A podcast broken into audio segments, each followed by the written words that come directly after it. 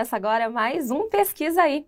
Eu sou a Renata Cristina e ao lado da professora doutora Mayra Nunes iremos trazer questões de gênero a partir de pesquisas realizadas. Uh, o objetivo aqui é trazer o campo acadêmico para mais perto da sociedade. Todas as segundas aqui na Rádio Ninter, às 18 horas, o meu encontro nosso encontro é com você, ouvinte, que vai acompanhar o programa. Já aproveito para desejar as boas-vindas para Mayra. Mayra, bem-vinda, né? É, tudo bem com você? Tudo bem, Renato. Olá, ouvintes, pessoal que está nos assistindo agora. Então, hoje a gente tem mais um encontro, mais um programa é, Pesquisa aí, né? É, dentro da série temática de pesquisas de gênero e representatividade. A gente sempre destaca né, que o foco do nosso programa é a divulgação científica, construção, processos de construção da ciência, aproximando essas temáticas do público em geral, né, trazendo uma linguagem acessível e facilitando uh, o acesso, o conhecimento, desmistificando questões da ciência, nesse caso, discutindo questões do jornalismo, das ciências sociais e humanas, né, as humanidades aí, ah, e aí apresentando é, pesquisas e pontos discutidos e, é, é, e analisados a partir do viés do jornalismo e das questões de gênero. Né? Então, além da importância da divulgação científica, a gente destaca também a importância dessa temática, que muitas vezes é secundarizada, né? principalmente num país como o Brasil, com tanta desigualdade de gênero e tanta violência. Bom, e quanto mais conhecimento a gente tiver sobre o assunto, mais fácil a gente consegue mudar, né, transformar a sociedade. Então, o tema de hoje é a violência contra a mulher. A gente vai partir do, das narrativas jornalísticas sobre a cobertura dos crimes contra a, as mulheres. E para falar disso, a gente vai trazer a pesquisa Direitos Humanos no Jornalismo, uma análise do caso Elaine Caparrós, produzido pela jornalista Jaqueline Deina em trabalho de conclusão de curso pela Uninter.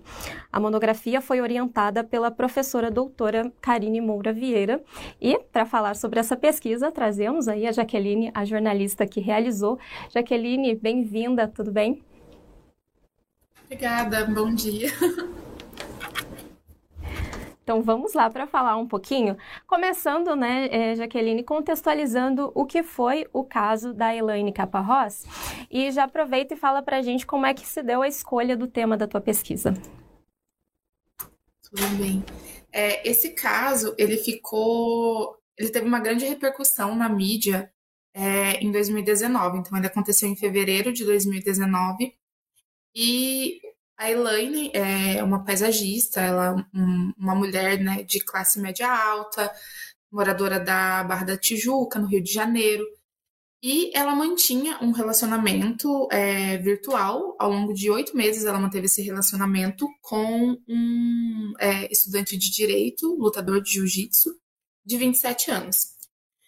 É, no primeiro encontro deles, que foi na casa dela, lá na Barra da Tijuca, é, em um momento, um determinado momento, ela dormiu. E quando ela acordou, ele já estava em cima dela. É, ele passou cerca de quatro horas batendo nela. Ele só parou de bater nela quando ele achou que ela tinha morrido.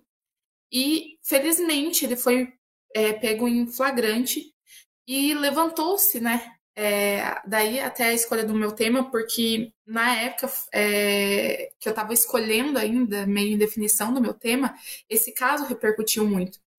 E é, eu sempre quis, né, desde que eu comecei assim a faculdade, eu sempre eu me encantei pela área do jornalismo relacionado ao jornalismo mais humanizado, ao jornalismo de direitos humanos. E esse caso ele me gerou assim um, eu tive né, uma ânsia de querer entender o porquê que as pessoas estavam, é, na época, dividindo tanta opinião a respeito de algo que, para mim, ela era claro, era um, um, crime de violência contra a mulher, era um, um crime de gênero, ele foi uma tentativa de feminicídio, então, assim, felizmente foi só uma tentativa, porque poderia ter sido mais uma nas estatísticas. Ele só parou de bater nela, ele bateu nela, ele espancou ela durante quatro horas, ele só parou quando ele achou que ela estava morta. Então, para mim era claro, era uma tentativa de feminicídio e aquilo dividiu assim o país. Eu lembro que na época saíam muitas notícias é, tentando culpabilizar ela, ah, porque ela era mais velha. Ah, como assim? Ela chamou ele é, para ir na casa dela no primeiro encontro.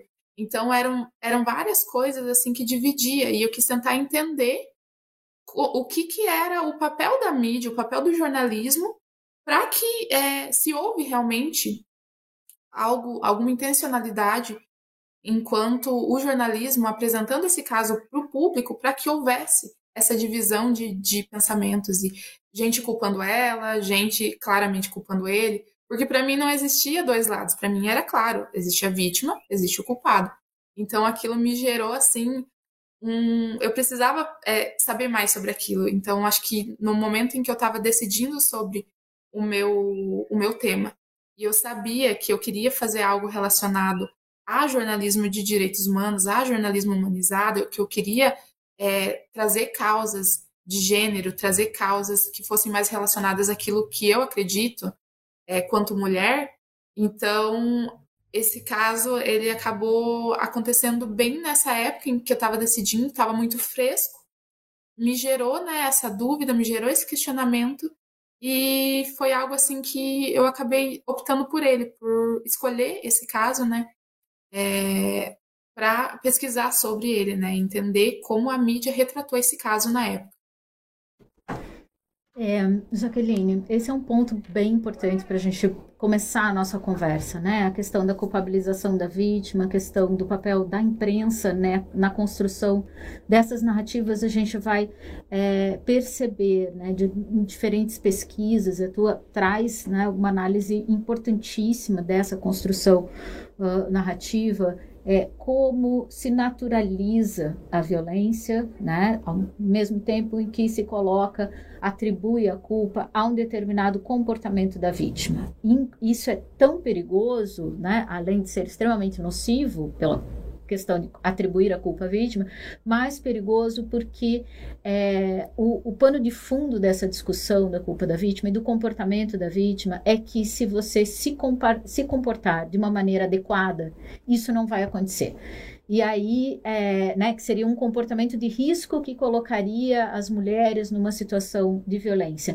E o que a gente percebe, inclusive pelos dados e por outras pesquisas, é que é, não, ninguém está isento não existe nenhum comportamento, não é uma questão uh, de relacionamento estável, não é uma questão de roupa, não é uma questão de viés religioso, né? Existe uma, uma número alto, inclusive, de vítimas de violência doméstica é, entre é, mulheres evangélicas, né, que seriam, então, um universo que, no senso comum, estaria fora disso, porque são pessoas que vivem a religião de uma maneira muito forte, né?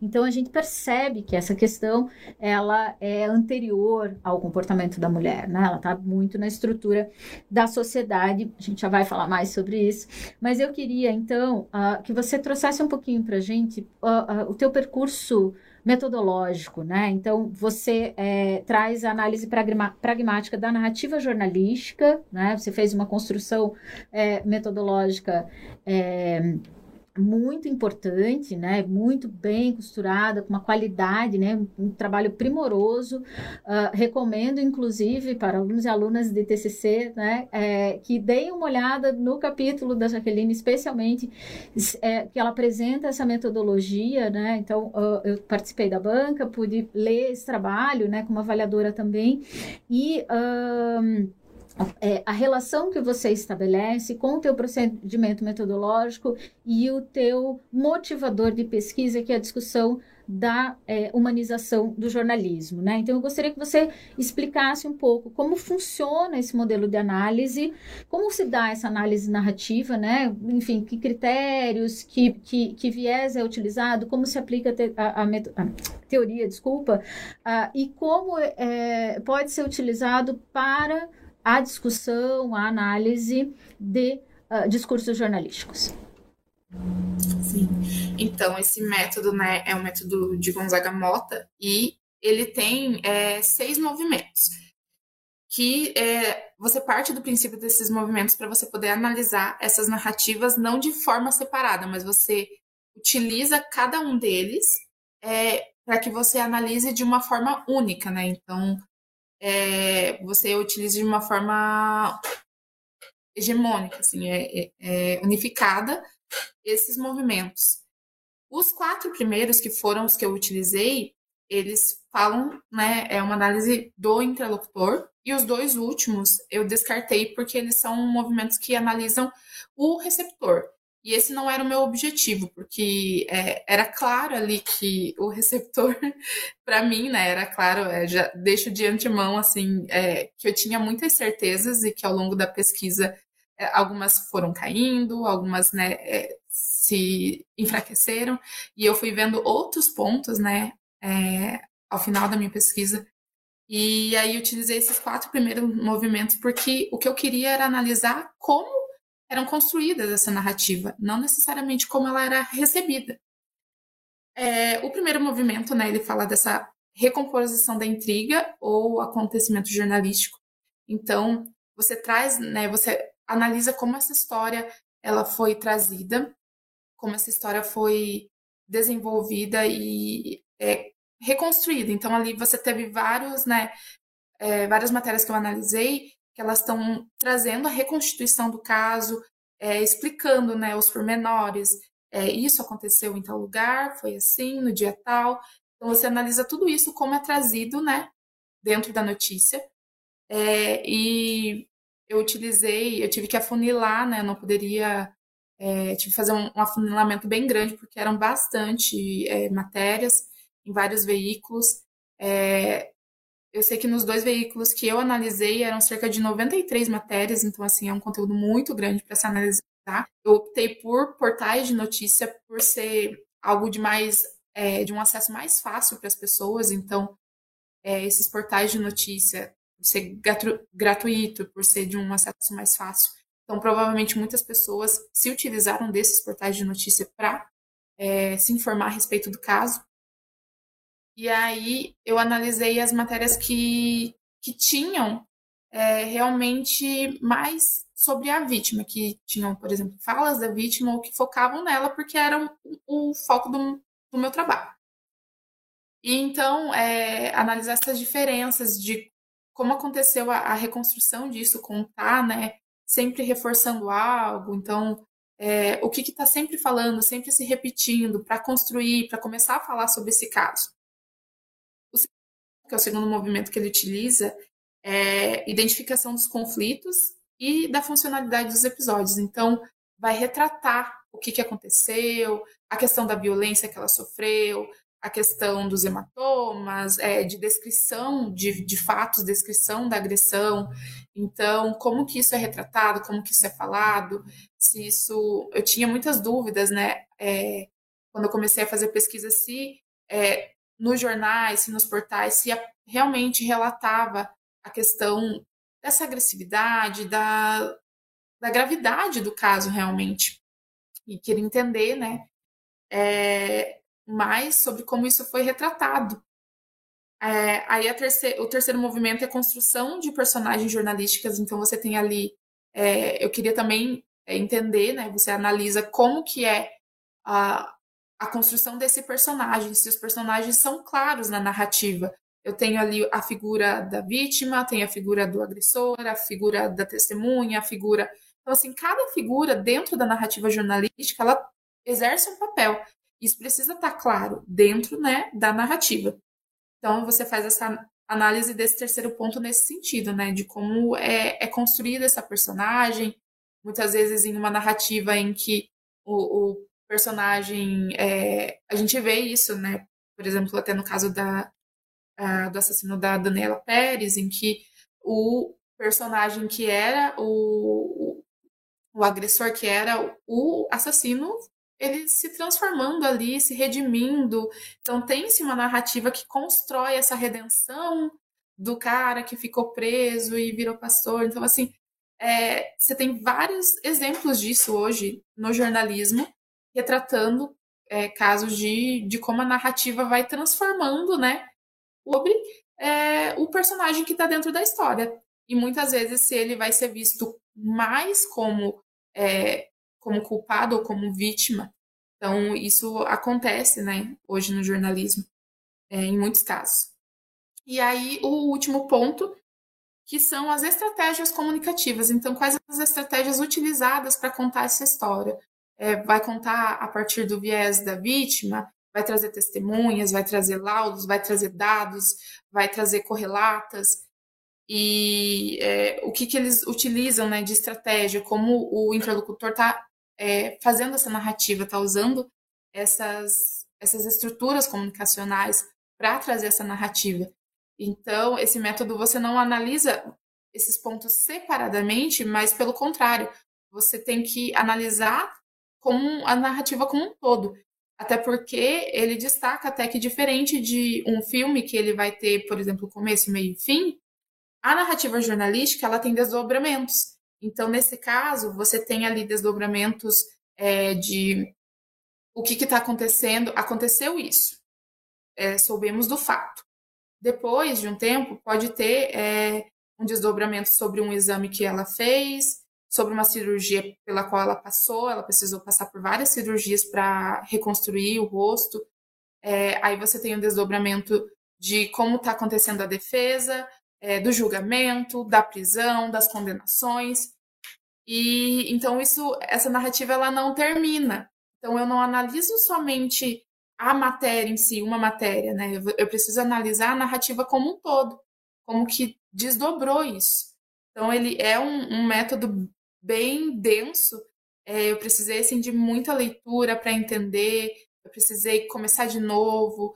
Eu já estava no, no terceiro, na terceira análise quando eu precisei conversar com a professora Karine e ela ainda falou assim que eu estava muito focada no que eu queria encontrar e eu precisei começar de novo. Então, assim, é algo que a pesquisa, né, ela é algo que demanda muito é, de você se desprender daquilo que você quer encontrar para você estar tá aberto a encontrar outras coisas. Porque se você vai muito focado naquilo que você quer achar, você não analisa de uma forma clara, de uma forma objetiva.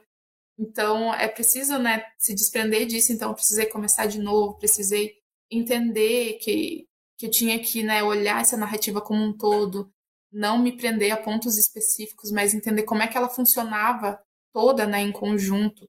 Então, foi algo, assim, bem, bem denso, bem, é, um período bem longo de, de análise para poder é, entender até o que, que eu estava encontrando, que não era aquilo que era o meu objetivo, né? Que eu tava no começo, eu achei que eu iria encontrar, mas depois que eu me abri, que eu entendi realmente esses métodos de avaliação, eu fui entendendo que eu estava encontrando outras coisas que faziam muito sentido, eram muito pertinentes à, à, à dúvida que me levantava e que também deixavam de lado algumas coisas que eu tinha certeza que eu ia encontrar. Então, acho que é, isso é bom é, lembrar que a, a gente tem que estar aberto para encontrar coisas novas né, na pesquisa. Você raramente vai comprovar aquilo que você já foi determinado.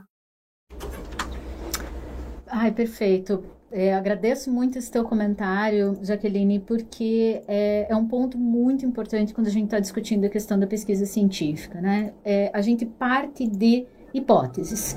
Então, são pressupostos, são uh, possíveis respostas para né, o, o, foco do que a gente quer discutir dentro dos nossos objetivos. Então, a estrutura de um projeto é, de pesquisa, né, ela é, é dinâmica porque ela vai é, acompanhando a evolução dessa pesquisa e uh, o esta, primeiro o estabelecimento de procedimentos metodológicos, né? A metodologia é um caminho de pesquisa, ela é o que vai conduzir a tua pesquisa. Então, são é, é, os procedimentos, as técnicas, os processos uh, que vão permitir que você é, é, analise o teu objeto de pesquisa a partir né, daquelas, daqueles pressupostos. É, deixar o objeto falar é importante, né? Então, esse caminho que você fez, isso que você conta pra gente de, de voltar, né? Então, não é um caminho linear, a gente vai e volta. Eu sempre digo que é, uh, é entrar no, no, no, mato fechado com foice, né? Às vezes você tem um caminho que já está um pouco trilhado, porque outras pesquisas já abordaram aquele objeto uh, e você tem é, inclusive procedimentos metodológicos muito de, de, definidos já, né, estabelecidos, você aplica a fórmula.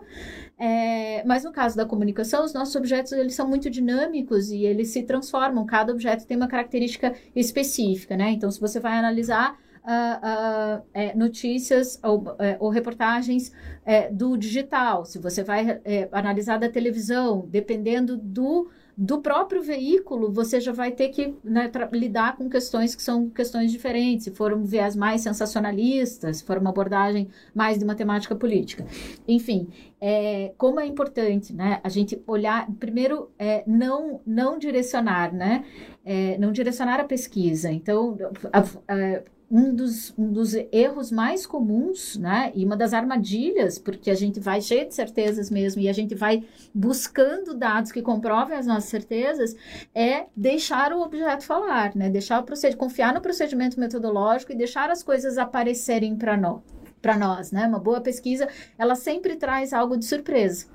Senão a gente está direcionando, a gente está conduzindo, né? E aí o rigor metodológico é, se perde um pouco aí nesse processo, porque a gente vai, obviamente, toda pesquisa é uma escolha né? Então, a gente já faz esse direcionamento no problema, na hipótese, nos objetivos, a gente já estabelece na própria escolha da metodologia, então a gente já está conduzindo a análise né, para algo que a gente quer discutir. Mas deixar o objeto é, falar é muito importante, eu queria ressaltar isso aqui, né, que foi algo que, que me chamou muita atenção da qualidade do teu trabalho e como é importante a gente também discutir essas questões da pesquisa, que não são apenas os resultados que a gente tem, mas também o percurso que a gente é, é, percorreu, né? Aí, uh, né, o caminho que a gente fez para chegar nesses dados. Agora eu passo para a pergunta da Renata.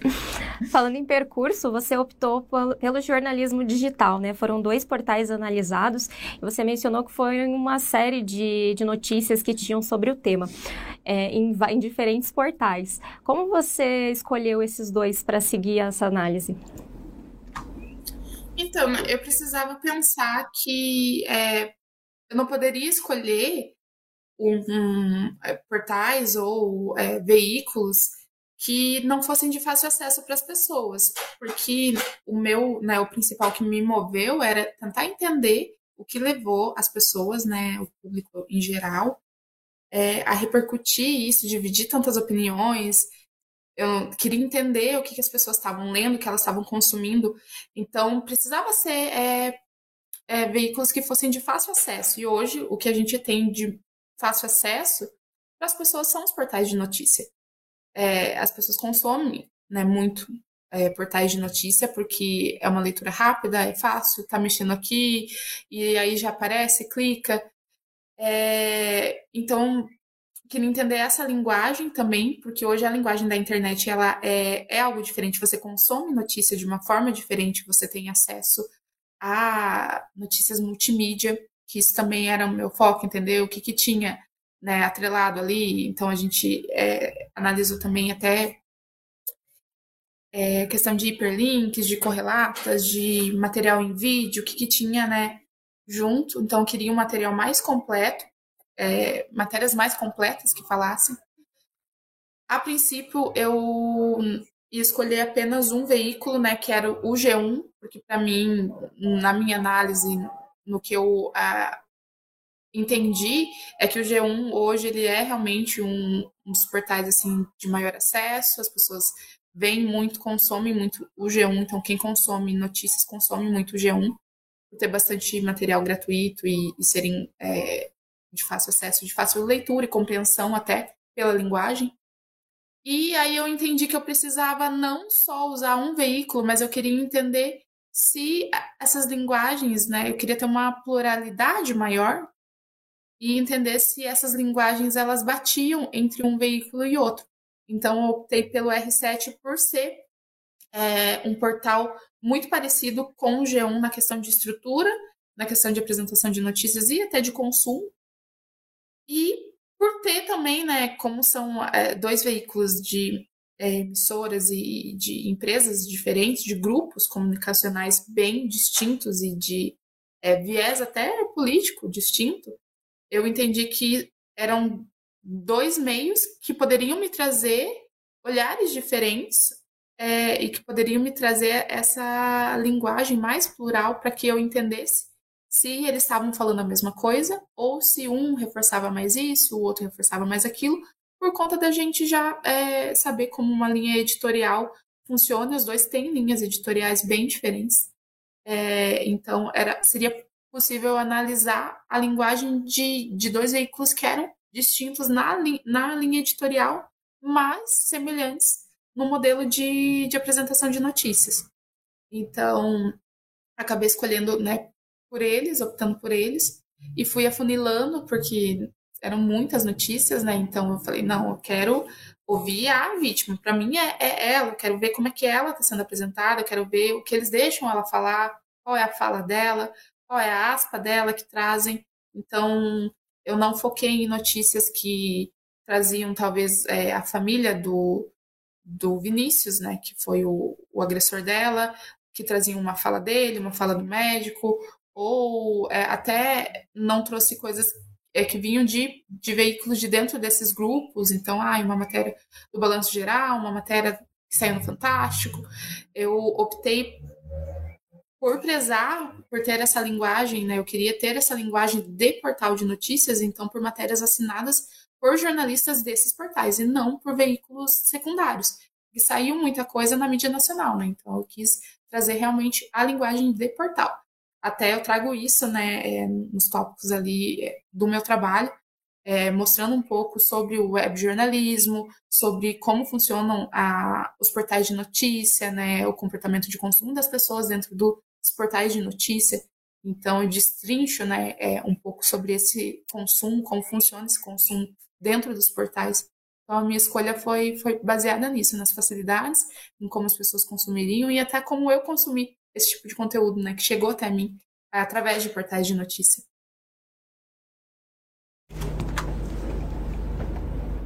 Bom, é, agora a gente chegou, o programa passou super rápido, é, a gente já vai para as considerações finais. Aproveitar para agradecer a tua presença, viu, Jaqueline primeiro, é, queria que você aí deixasse as suas considerações. Muito obrigada pela tua disponibilidade também.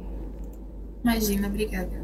Eu que agradeço. É, o que eu tenho nessa a dizer é aquilo que eu já reforcei, né? Que a, a pesquisa a gente precisa estar tá um olhar muito aberto para encontrar coisas que talvez você não estava planejando, mas são importantes. Então, assim, na minha pesquisa, o que eu acabei constatando que eu não sabia é, primeiro, né, eu encontrei uma linguagem muito clara, objetiva, é, típica desses portais de notícia, típicas do jornalismo, construção, eu não tive o que falar sobre a construção, isso é algo natural dentro né, da linguagem jornalística, então é, não era uma construção mal feita, mas ela carecia de dados, ela carecia de estatísticas, ela carecia de correlatas, de matérias que trouxessem é, um reforço a respeito dos números, a respeito da violência contra a mulher, a, a respeito do feminicídio.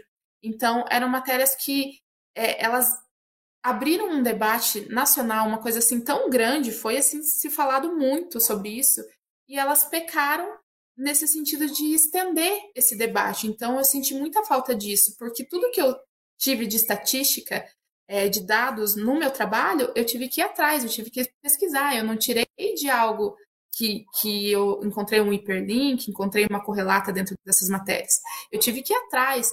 É, questão de subnotificação, isso não é falado, que muitas das vítimas de violência, é, você não tem muitos dados concretos a respeito disso por conta da subnotificação. Então, elas não. Elas, infelizmente, elas têm medo de denunciar, então as denúncias elas ainda são poucas. É, até os dados oficiais, isso é muito defasado, eu encontrei na minha pesquisa é, que isso ainda é, é muito falho na questão de dados sobre violência contra a mulher. E algo que eu achei assim que foi o, o mais importante, que deveria muito ter sido destacado. A questão é, da classe social da Elaine. Então, quando você fala sobre violência contra a mulher, você entende que as classes é, me, menos favorecidas, é, a mulher pobre, a mulher negra, a periférica, elas estão é, elas são mais elas estão mais a perigo, né?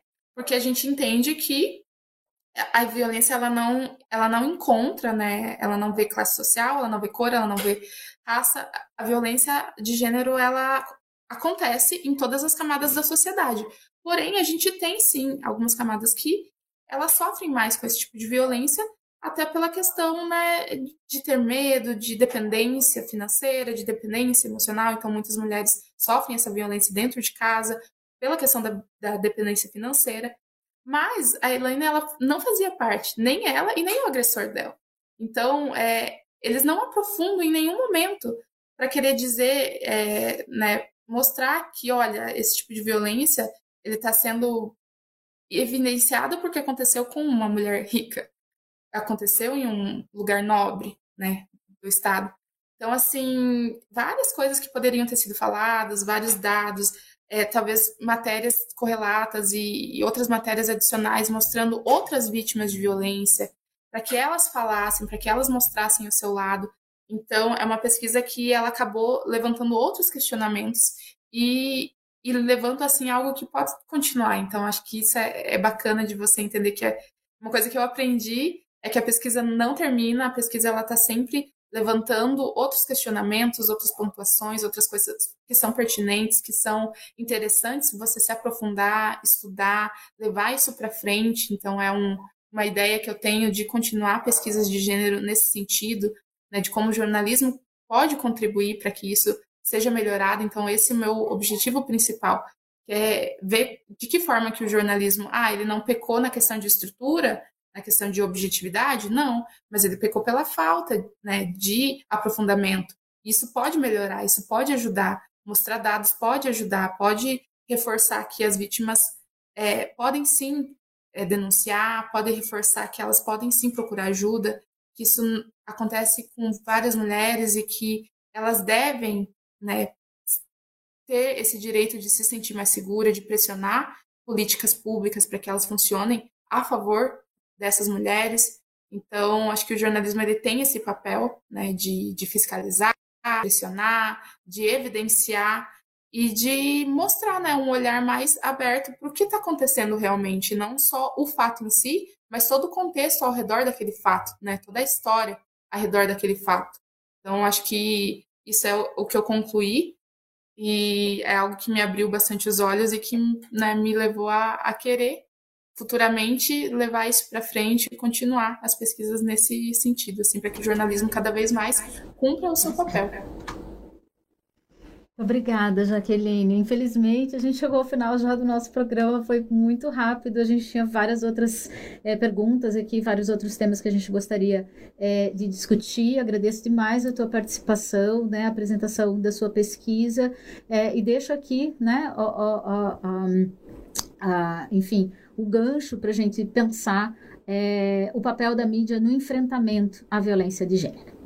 Isso aí, acabou rápido, mas a gente volta na próxima segunda com mais pesquisa aí. Agradecendo a Jaqueline, a Mayra e a você que estava nos acompanhando. Fico por aqui hoje. Tchau.